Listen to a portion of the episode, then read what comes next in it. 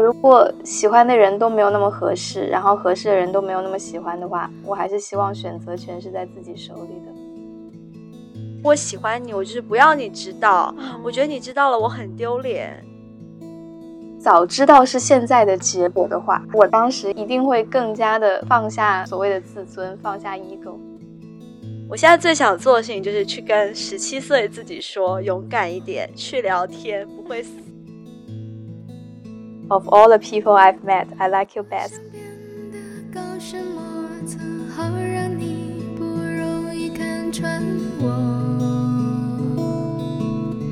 我想变得潇洒坚强，好让你不容易看扁我。大家好，欢迎收听我们这一期的留声机，我是梅老师。大家好，我是醒醒。我们这一期节目想尝试比较闺蜜聊天的风格。那女孩子之间聊天呢，难免就是涉及到一些情情爱爱的事情。我们这期的主题呢，也是关于爱情的。这期节目可能会有一点丧，因为我们要聊的是那些我们得不到的人。对，就讲得不到，好像还挺悲伤的。但其实怎么样都是过去的嘛，就是我们只是对于我们过往的人生经历做一个复盘吧。因为毕竟这些意难平的事情，也影响到你现在一些择偶的标准，并且造成你最近的一些困惑。哎，是的呀，感觉你就是在总结我最近的心声。好多亲近的闺蜜都知道我有一个所谓意难平的男生，就真的是会以意难平作为代称来称呼他。就是你在聊天之中会经常提到这个人，但是这个人细节上的事情，其实 我没有怎么听说。你要不要跟我 详细的说一下？借这个节目的机会，我在讲说今天要聊的时候，我。昨天也特地去翻了一下自己的微博，因为我的微博就是有一种记录自己 很多非常自我的心情的功能。那段时间写他的就是 Of all the people I've met, I like you best。天呐，好少女这句话，完美的体现我当时对他的心情。就经常时不时的会哀悼这个人，哎。就还是觉得，但是可能是我感情观的问题。我一直觉得这句话虽然看起来非常的甜，非常的少女，但是这句话不太常出现在我的整个人生当中。我好像一直都觉得。没有什么最好的那个人，只有嗯最合适的那个人。嗯，我我其实之前我一直是认同这种观点的，就是我一直不觉得大家是要去找所谓的最好，可能就是你刚好有缘分遇到这个人，然后你们也觉得对方还不错或挺喜欢对方的。但是，嗯，就遇到这个人的那个时候，是我真的会觉得他好好。就是，就是我那段时间应该整个人还挺魔怔的状态，会疯狂的跟我的朋友们夸他，就是会有一种在遇见他之前，我不敢把择偶标准想得这么高，我觉得他是比我想象中我想要找的人还要好。你现在把我对他的期待值拔得非常的高，就如同他把你的期待值拔得很高一样。在遇到他之后，我的择偶观就是被他塑造的，很多的一些我看中的点，可能就是因为他而来的。所以来聊一聊这个男生到底是什么来头？嗯，我跟他认识是在 dating app 上，就在他说上面认识的，然后 在。第一次我刷到他的时候，其实那个时候刚开始听播客，没有特别久吧，还挺喜欢听播客的。刷到他的时候，就有踩中我三个爱好，就他在个人介绍里面讲的三个点，都完美的踩中我当时的点，就是一个就是喜欢听的播客，然后还有一个是呃喜欢的心理学流派跟心理学流派相关的书，感觉又是一个文青的爱情。他其实，我觉得他个人形象其实没有很文青，对这个可以后面再讲。第三个是我当时很喜欢的一部剧，就是《伦敦生活》，我当时特别特别喜欢这部剧。哎，我也很喜欢。对，对不对？第二 季吗？就是第二季才是神坛，好吗？就第二季才特别棒，第一季其实就还好。那个教父，对，那那是教父吗？教 不叫呃牧师吧？哦，对对对对对，什么教父？对不起，对不起。然后 这三个点，我当时看到，哇，我都惊为天人。因为我在现实生活当中很很少，不能说很少，就是完全没有遇到过跟我的爱好这么相似的人，包括女生也没有。你知道他说是有一个功能，匹配了之后女生可以向男生提问吗？嗯，我在刷到他，然后我们双方匹配之后，我是放弃了这个功能的，我是直接点了直接聊天的，就可见我当时、我一直都是我一直都是这样子哎。啊，是吗？因为我玩的时候，我真的不知道问什么。就是我首先我 like 你，就是因为你长得是我喜欢的，然后你的兴趣爱好，我觉得诶 OK 正常人，所以我就会直接想要跟他聊天。我从来不问问题，我都是直接 say hi 啊，interesting。我是一般都会反正象征性的问一问，就是在多多了解一个问题。他当时我就直接聊天，一开始其实聊的也还可以吧，就是我觉得还算比较热络。我就说加微信。加了微信之后，其实加了微信之后，我觉得有一小段时间觉得对方比较冷淡一点，就是没那么好聊。就我当时嗯比较困惑，但我也没有想清楚到底是为什么。但我对 dating app 的一个原则就是。如果我很感兴趣的话，我就会以线下见面为准。就算线上觉得对方可能没那么热情啊什么的，但我也会忽略掉。就我不觉得这是对我的一个否定，我会觉得他只是不了解我。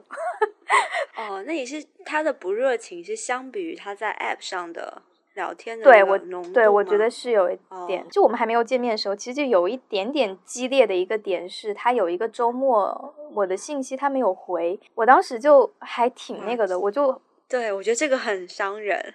对对对，我就还挺直接的，我就直接的问他说，反正类似于是不是不感兴趣或者什么的，然后他就说没有，他那个周末可能在忙着帮朋友，不知道搬家还是干嘛，还是搞什么东西，反正就说了一下。然后因为我对这个人的期待实在是太多了，所以我觉得我也不算是接受，也不算怀疑他这番话吧，但我就是还是想再试一下，我就直接也不叫放过，就是就不纠结这个事情了吗？对，我就直接约了他见面。在第一次见面的时候，哇，我只能说那个情感是完全往上递增、递增、递增到满格的，就是完全没有往下落。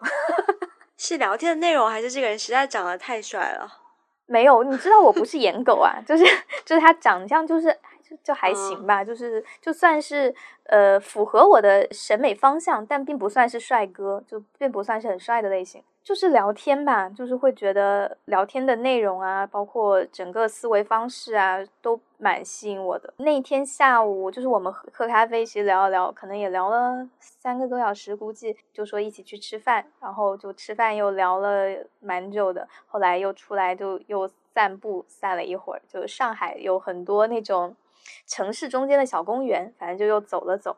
当时我心中的感受就是。我并不想分别，就是我其实真的没有过第一次见一个男生，我会跟他直接 date 这么久的经历。是他提散还是你提散的？嗯，我有点不太记得，可能是他吧。但那个时候也确实不早了，就是了。目前为止，我已经听到很多 不好的结局的信号。呃，我觉得除非这个男生不是一个要恋爱的状态，不然就是他不够喜欢你。嗯，呃，我再补充一下，就是我们当时聊的一些细节，我会觉得我们在第一次见面的聊天里面，互相的暴露程度都挺高的，就是真正心理层面暴露都还挺高的，因为他其实直接讲了很多，嗯，就他跟他前女友分手的一些故事啊。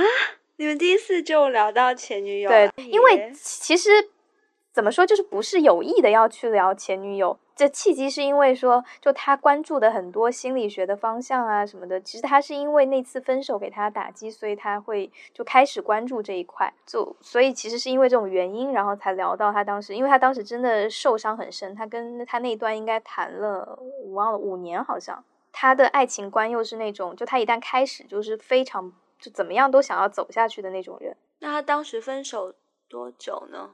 嗯，哦，这个也是我其实当时没有很在意他前期是不是很热情或怎么样，因为我就觉得就是可能还没有完全那么走出来，或者说那么觉得我很想要进入下一段关系。所以他那个时候应该分手，呃，应该就不到一年左右吧，可能快一年吧。就我当时会觉得那个聊天的状态是很好的，因为。就会觉得他很愿意跟我分享他的一些比较痛苦的一些经历吧，或者中间的一些心路历程，我就还挺打动我的。而且啊，我不知道女生是不是都有这个点哦，就男生对前女友很好，这一点是特别吸引我的。我我插一句，我最近在看一个韩国的综艺，叫《换乘恋爱》，它就是让四对已经分手的情侣住在一个 house 里面，然后类似心动信号这样子，你去匹配。他最近是刚好里面有几对情侣一起出去 date，其中有一对他们出去 date 的时候就开始在聊前女前女友跟前男友的事情，因为他们其实聊的挺自然的，因为就是那个节目本身就是跟你的前任一起上的，嗯嗯，对，然后就扯到了就是关于前任的一些看法，然后当时 B 站的弹幕是清一色的，就说什么完了这对要黄掉了，第一次恋爱就聊前女友前男友，这一对一定是朋友。然后我那时候才突然间有在思考这个问题，因为我其实不太遇到第一次 date 就会聊到自己的前任。我后来想了一下，如果他第一次 date 就聊前任，说明他对于上一段感情的这种羁绊还是有点深的。他愿意在第一次聊天中就分享这个情绪的话，我觉得他首先他是让你是让他觉得是一个舒服的可以聊天的人，但是另一方面可能确实过于舒服了。呃，我的理解是他不是自己有意挑起要聊的，其实是因为我问到相关的事情。但那个如果说他有意的不聊，也会很奇怪吧？才表示他没有放下，但是不会讲那么深呢。其实应该都是我可能好奇，所以才追问的。因为他跟他前女友的故事还挺挺神奇的，算是比较不一样的一个有点狗血的故事吧。嗯，哦，而且我的理念是，你要了解一个人的感情观。只能通过他跟前任的一些经历去了解，哦，那肯定啊，但是不是在第一次 date 就啊，就顺便吧，可能我我这人好奇心也比较重，这这是一个基调，就是因为第一次 date 的那种火花是你们之后关系发展的基调嘛。那如果你把第一次就设在一种过于谈心跟掏心掏肺的这个状态，你很容易变成 body。我是觉得这个看人吧，就是每个人喜欢的恋爱的方式或者会被吸引的方向不太一样。就我自己来讲，其实如果男生很坦诚的跟我聊天，是一件比较吸引我的事情，因为我会觉得双方的信任有点建立起来，就我可能会比较容易被这种感觉吸引。嗯，有点明白你的意思，但是要看男生分享的这个出发点是什么。其实第一次我也没有觉得他对我不感兴趣，就那一次聊天，我会觉得双向都是 OK 的。但我当时会发现一个问题，就是我们在微信上没有现实生活中聊的这么好。我总觉得我们我跟他在微信上有点聊不对路，比较奇怪。坚持了 两三天之后，我可能就放弃了。啊，两三天就放弃了？呃，因为我们下次见面也就是下一周末的事情，所以也没有隔很久。哦，就微信上聊天放弃了。对对对对对对，不是不是感情放弃，对对对，这么快，太快了，戛然而止，那就不叫意难平了，好吧？嗯，然后到第二次见面，会有一种感觉，就是其实我在去见他之前，我是心里稍微有一点不爽的，就是出于他为什么没有主动约我的那种情绪。但我在见到他那一刹那，我觉得我就是止不住的，整个人在笑。我就不知道为什么这么高兴，但是是一种发自内心的想笑。女生，反正就那个状态是还挺让我自己惊讶的。那个时候就觉得，我会觉得他应该对我是也是有点意思的吧，因为我们当时聊的话题像啊，包括一些。互动，包括他说的一些话，我直接的跟他讲说，他在微信上为什么觉得就我觉得好像没那么热情啊，或者比较奇怪，然后他都还挺那个的，就会说，哦，那他回去想一想这个问题，然后包括他会说两次都是女生约有点不太好，他下次要主动约我什么的，就是我觉得他是给了很多正反馈的，嗯。嗯，然后下下次主动约了吗？哎，等到下一个周末，大概到周五的时候吧，我就有点忍不住了。就我就觉得隔一周还没见，就有点要凉掉的感觉。对，我就觉得还是要见一下。我其实当时有一点半开玩笑的给他发了微信，说，嗯，就类似于你怎么还不约我的这种语气，就是我自己觉得是有点半开玩笑了。结果那个微信他一整天都没有回，后来 到，嗯，到到傍傍晚的时候吧，然后那个时候就下班之后我就。又给他发了个啥，我有点忘了。然后他就开始要约，说周末什么时候要不要见面，什么什么干嘛的，说他什么时候有空啊什么的。我当时有一点被泼冷水的感觉吧，这样会很不爽啊。对，对我就当时想了想，我还是主动的、直接的去问了这个问题，问说为什么？就是因为我觉得他没有照顾到我的感受。就是作为一个女生，其实你说出这些话，我是怎么说？鼓起勇气，对，是需要勇气的。就我不是心里毫无波澜的，真的说出这些话。你一整天没回，其实是给我很大打击的。我这么直接的跟他表露我的感受之后，他说他觉得我有点 push 他，嗯，然后 只想叹气。对我其实大概跟他解释了一下，说就我觉得我并不是说。我我们一定要在一起。我只是希望说，如果对对方是有一点兴趣的，我们能够有一个可能固定接触的一个频率。因为你如果不制造这种机会，大家平时就各过各的生活嘛，你就其实没有交集的。我就只是想要有这样的机会而已。解释一个背景信息，就他的性格是那种特别有自信的人。翻译一下，就是 特别头铁的那种人，就他会特别相信自己的判断。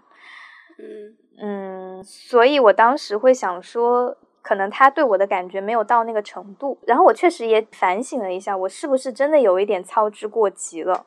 而且再加上那段时间我在工作上可能有一些让我有一点焦虑的地方，或者说有一点让我没那么有控制感的地方，所以我才会对于感情生活会有更强的一些想要掌控的东西。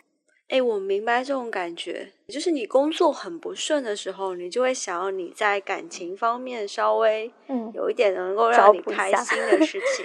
对对，后来讲了讲之后，我就觉得那就算了吧。所以在这次对话之后，我大概有一个月的时间没有约他见面，也没有怎么跟他联系。我就想着大家冷静一下，也会一直跟心理医生聊关于他的事情，就是在想说是不是有一些方面可以改进啊。但说实话，那段时间心理咨询并没有给我给到我特别大的帮助吧。大概过了一个月的时间，哦，其实那个一个月。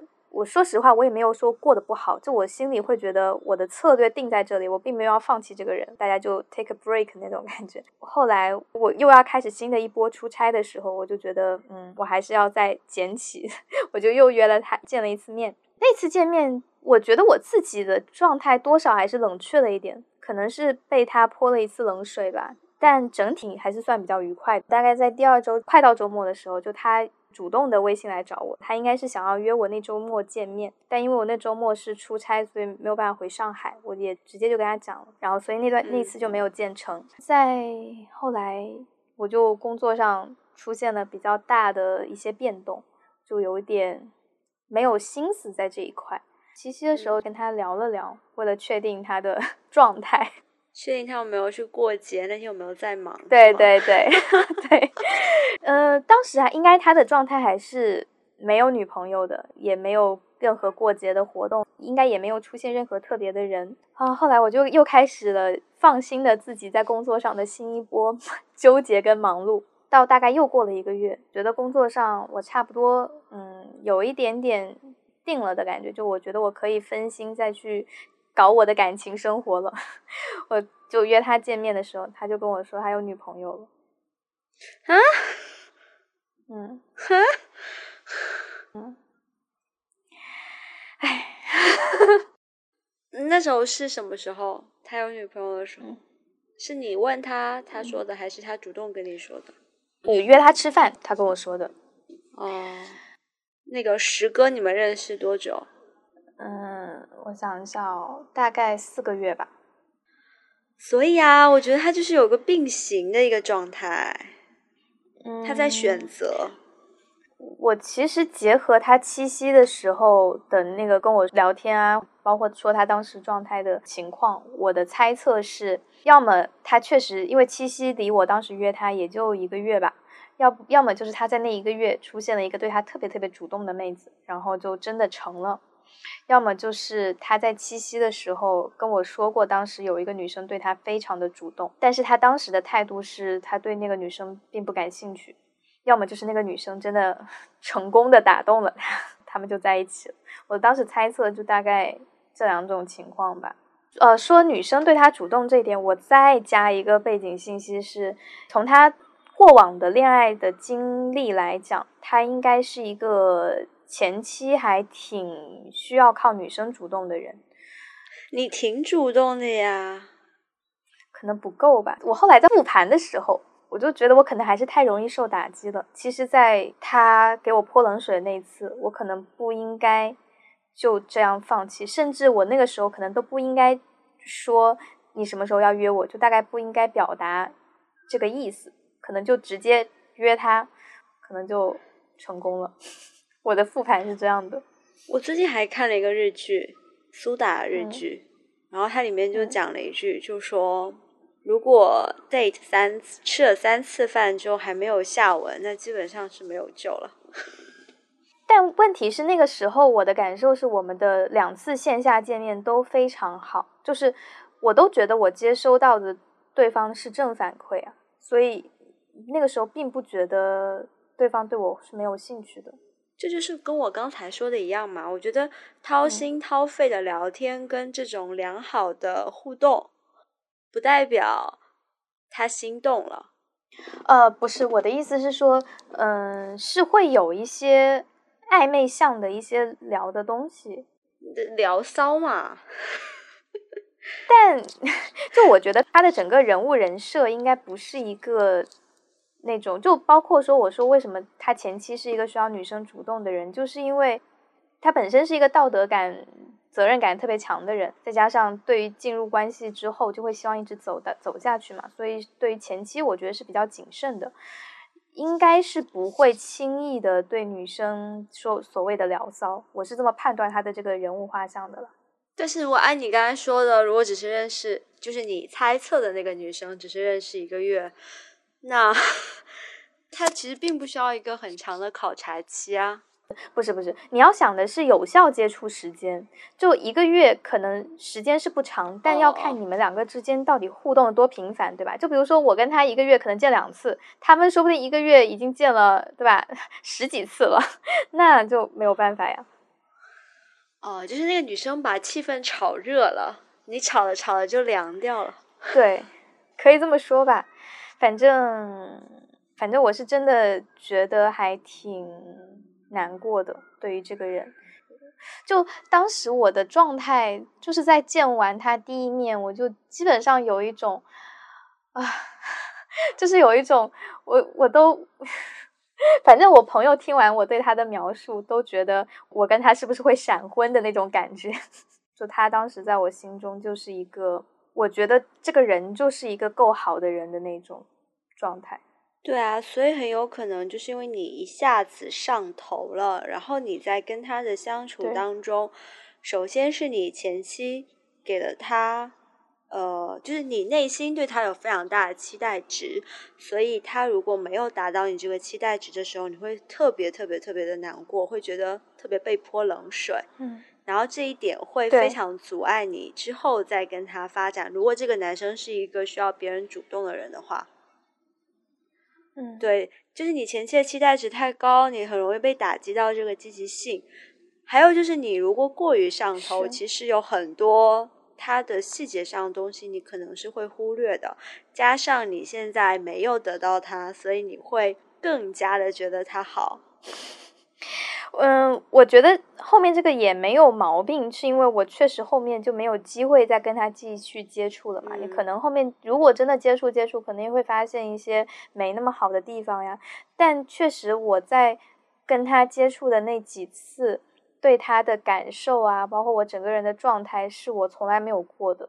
是我在他之前，我都不知道自己能够因为一个人达到这样一个状态。那我觉得，如果是。如果你喜欢这个人，喜欢到就是你活的快三十岁的人生都没有 都没有遇到过这种状态的时候，不要随便暴露我的年龄好吗？那把这段剪掉。就是这么久的人生都没有过的这个体验的话，那我觉得你应该更主动，因为难得。对，对，我知道，但，哎，但就是。嗯，我觉得这个也是为什么当时去做心理咨询原因嘛，就是我觉得我本身身上是有也有一些心理上的局限性，让我可能没有办法能够做到平静的，不抱太大的期望跟焦虑的那么主动。对，可能。但我觉得这是人的性格问题，我觉得这不用上升到说你有什么过往经历导致的一种。嗯，这就是性格问题，这就是不合适啊。嗯，因为因为我觉得有很多女生是可以的，就是我觉得是一个本身是一个底层自信跟安全感足不足够的问题。嗯，所以我才想稍微调节一下这方面。我懂，但是是有女生可以做到，就是如果我喜欢这个人，我就拼了命的去跟这个人说我有多多好，你为什么没有看到我的好？就是要一直见到你，我就是一直要追你。是会有这样的女生，但我觉得那是因为这种人，首先他自己是一个能量非常足的人，但我们俩都不是这样的人。就是你从，反正从我现在目前听来的你们这些互动的话，我觉得你们就算就算你鼓足勇气，然后把加满电。努力一冲冲刺一下，把它拿下来了。但你那个电池很快就会耗耗掉的。哦，但我觉得，我我我再补充一个背背景信息，就让我觉得没有这方面担忧的原因是，他似乎在在一起之后的状态就是能够更主动的去给电的状态。因为我知道他前女友是一个非常非常没有安全感的人，可能在交往过程当中给他的滤镜太大了。因为你是上头的状态嘛，嗯，但我但我觉得上头是可贵的，就 我并没有觉得要下头才对，是是没错，很想珍惜自己上头。我我在听到他有女朋友那个瞬间，就整个人是呆掉的状态，坐着哭了一个小时，晚上紧急的找朋友出来喝酒，就仿佛失恋了一般。对对对，其实当时也有朋友建议说，你要不然就继续跟他联系，就跟他做朋友，然后看后面还有没有机会。但因为我知道他自己的就本身道德感很强，所以我会觉得，我如果嗯做一些那样子的举动，就比如说我还是跟他告白或者说什么的话，反而更惹他厌，所以就不想再去打扰。而且他应该是我唯一一个。有好感的男的在网上加了的男生里面，我删了微信的人，就是因为觉得我留着，我还是会忍不住想要去找他。对，有时候删微信其实是过于在意，真的不在意的人就会把它丢在微信的列表里，它仿佛不存在，因为你也不会去找他。是是是，包括我现在就还是会去。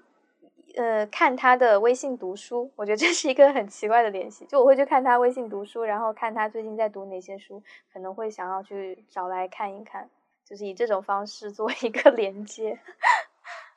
然后我我其实有就包括总结说他是一个什么样的类型，或者我会喜欢上一个什么样类型的男生的时候，我有在对比他跟，比如说我的一些前同事，因为我之前不是在某互联网大厂嘛。就是会有很多那种可能工作事业特别有成，至少收入特别高的一些男同事，在对比的时候，我就会觉得好像单纯事业上的成功，或者这个人比较有钱呀，或者这种社会地位啊、经济实力，并不会让我特别仰望这个男生，反而是心智上面的成熟、阅历呀、思想啊上面的。宽度跟广度反而会让我觉得是更让我佩服的。我就觉得这个男生当时我在接触他的时候，他是思想跟整个知识层面是会让我更加佩服的，就更加仰望一点的状态。他做金融的，然后每天五点下班之后就开始看各种书的，就不会只局限在自己的专业领域。比如说，他可能会去研究一些宗教啊，然后也会去看一些哲学啊，然后包括很多的一些就文学上的一些。一些闲书都会看，就是整个人你会觉得他对于生活的追求会在我让我在那个阶段会比较仰望。就你喜欢精神世界非常丰富的人啊，我知道怎么劝你了。以我当年也不算我意难平吧，反正就是一个也是得不到男生。来来来，不不不，这不是我，不是我今天准备说意难平这男生，只是 date 的时候认识到几个你觉得比较契合的人，但是人家最后都没有跟你在一起。然后我当时也是有一点，就我不是意难平，我是气不顺。我会觉得说，大家相处的这么好，然后聊的这么来，然后为什么？我觉得我们两个是 OK 的，是可以进一步的，但是你就是不想，嗯，我会陷入这种凭什么的这种感觉。然后我朋友当时劝我的话是原话送你，你可能 追求的是这种精神精神层面的沟通，这个东西是你的择偶的第一标准，但是可能对于这个男生来讲，他要的是情感需求被满足。他可能并不觉得他找到了一个可以跟他聊兴趣爱好、聊精神世界这个人对他来讲有那么的重要，因为他内心足够丰富，他可能在这个世界跟自己的沟通已经很开心了。他给你带来的这个触动远远低于你给他带来的这个触动，他可能觉得没有那么的必要，所以他会觉得说。你约我出来吃饭聊天，OK 啊，我可以跟你聊天，我可以跟你有精神层面的沟通，我可以跟你聊得很好。但是这个东西不会让他成为一个我想要跟你在一起的动机。哎，我觉得这个说的还挺有道理。我也有在想说，会被他这一方面或被这种类型的人吸引，本身确实也是源自于自己的匮乏，你才会希望有一个这样的人能够。补足你吧，或者说能够带给你更多的这方面的感受。终其原因其实就是你们两个并不合适，不管从性格上，还是从这种对另外一半的期望的这个方面来讲。其实他都不是一个合适的人，因为我我后来在想的时候，我会觉得，既然在第三次见面之后，他有想要主动约我嘛，我会觉得那个时候，如果说我当时没有出差，然后没有工作上面的问题，我们是有正常的在进行下去的话，可能说不定也不一样呀。如果我跟他遇到的时间点不是在我工作上那么焦头烂额的时间点，我们会不会也不太一样？那就还是不合适啊，你们时间点错了呀。就是你要试图摆脱他给你的这个，就我我我觉得我现在的心态是这样的，还是不会有那个结论说我跟他是不合适的。我只是觉得那错过了我们就往前走，但我依旧觉得他是我喜欢过的人。那没有错啊，就是错过就错过，但是他带给你的那种心动的感觉是属于你自己的。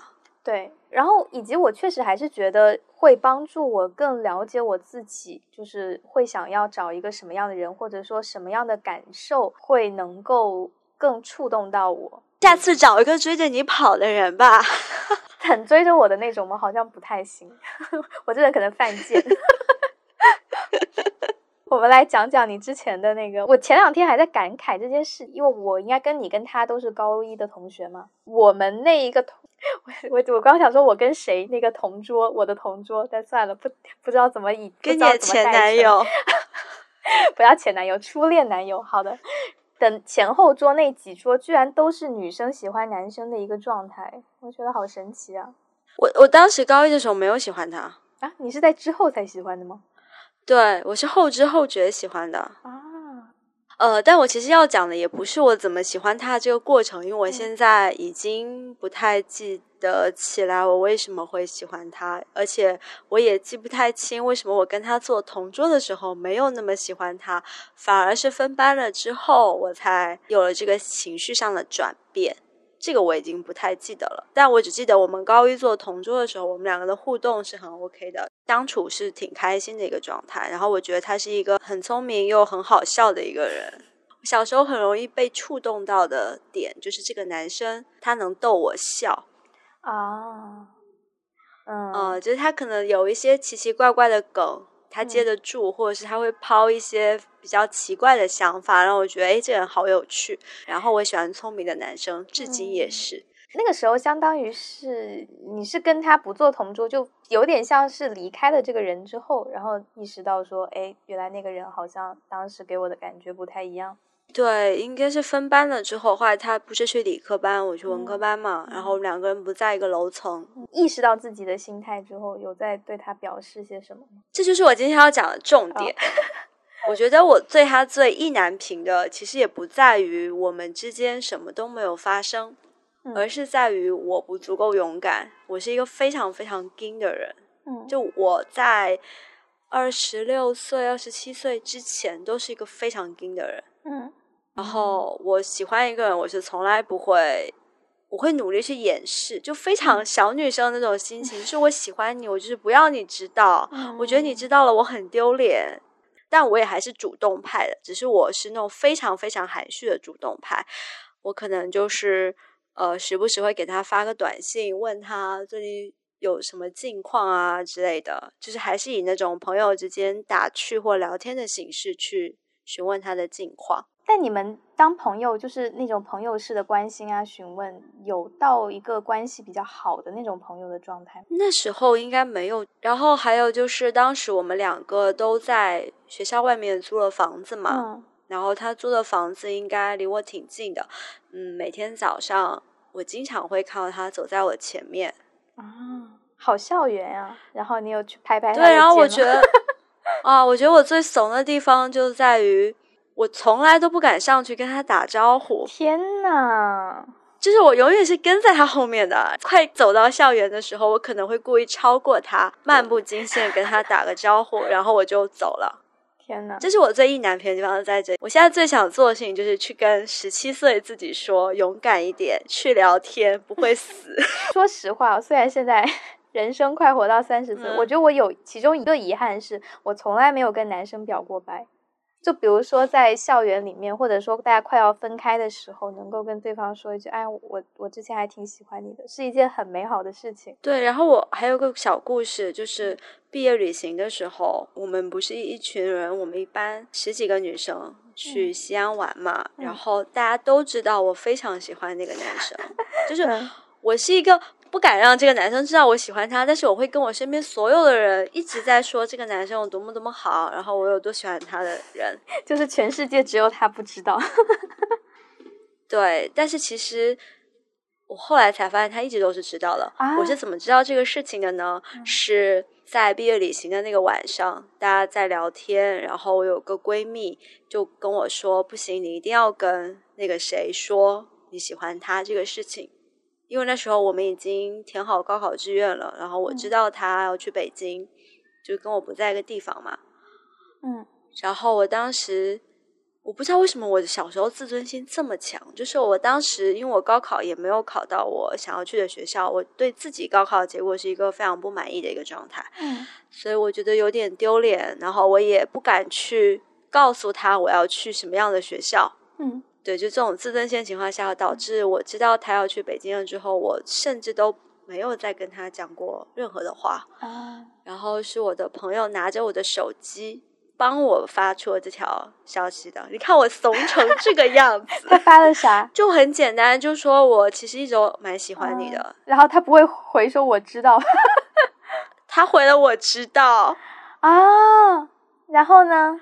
啊，然后他一直都知道，所以我们两个之间没有任何的发展，说明我们俩确实，他确实是不喜欢我的。所以我意难平的点，从来都不是在于我们没有结果，而是我不够勇敢，我没有去跟他展示我的好，我从来都没有让他看到我的优点，胸大腿长吗？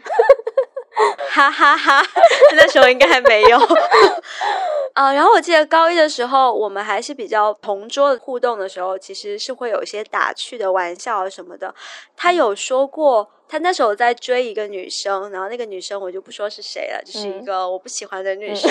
然后，嗯，我有问过他为什么会喜欢那个女生，嗯，重点就是讲说那女生比较会打扮，比较有女人味之类的吧。嗯，其实你也挺有女人味。哦不，他当时对我的反应是他觉得我有点像白开水。这个评价我记到了，现在贯穿了我整个 后面十年的人生。他觉得我没什么女生的嗯女性魅力吧，应该是这样讲。对，但我至今我活到现在，我都没有摸索到什么叫做女性魅力这件事情，我可能一直都没有。但是我已经接受了这个事实，只是当下他是这样说我的，所以他在我在表白的时候，他跟我说一句：“我知道，我其实也大概 get 到这个意思，我可能对他来讲太平了。”虽然我这几年其实见你的次数不多嘛，但我会觉得你这几年打扮相其实还是蛮女性化，或者说是有一点成熟一点的女性打扮的。但我觉得这跟打扮可能没有关系，可能这跟由内而外的是吗？但的确，你高中我印象当中的形象可能会是。呃，跟男生比较哥们儿型的那种形象，就是不是一个小女生的那种感觉。是，但我内心又是一个非常小女生的人，所以这就很好笑。这是一个 别人觉得你大咧咧，但是你内心情绪非常多，但是你又没有表现出来。对我，我最大遗憾是在这个地方。反正就是我觉得我不够勇敢嘛。然后这件事情给我留下来的情绪上的比较大的波动，在日后的生涯里是有两次。一次是，呃，我我我发现那个校内人人网是可以注销的时候，我有一天就上去要注销我的账户。嗯，我们当时人人网的主页有个叫留言板的东西，你还记得吗？嗯，对，我们真的是非常暴露年纪这一期。然后我发现我们这四年当中有很多在留言板的聊天记录，这个东西是我不记得的了。就我看到留言板那一刻，有点被触到。嗯，因为留言板上内容全是他生日跟我生日的时候，我们两个给彼此在零点的时候发的生日快乐。天呐，就是。这个互动是我们大学四年唯一的互动了。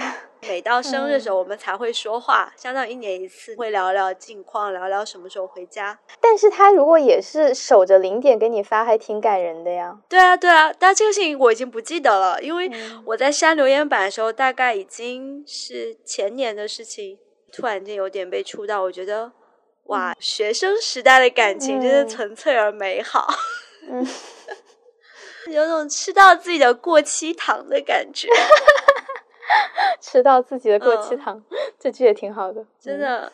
嗯，然后还有一个触动是，我知道他有了个一个稳定的女朋友了。那个女朋友非常知书达理，看起来非常舒服的一个女孩子。我当时就觉得，这女生长相跟我的外表看起来不是差不多吗？你是好看程度差不多是吗？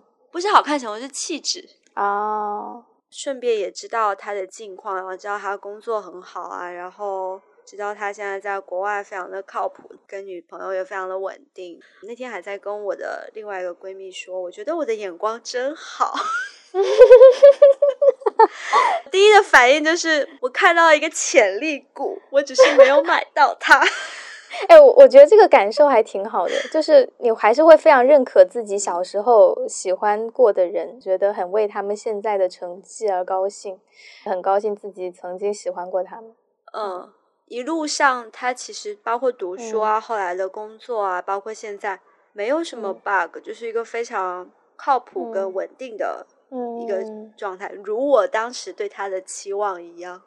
嗯，你刚才讲这这个故事，尤其是在前期哦的时候，我其实会有点想到我的那位初恋男友。你在讲说，并不敢主动的让他知道你喜欢他，我当时其实是一样的做法。但是我可能会比你做的更多的，就是我会去当他很好的朋友。但是最大问题在于，因为当时你们两个坐我们俩前面嘛，我明显能感觉到男生是喜欢你的。就这个东西是要对方有这个意思的情况下，你这样子非常含蓄的表达，他才会 get 到这个信号。但他不是一开始就喜欢我的。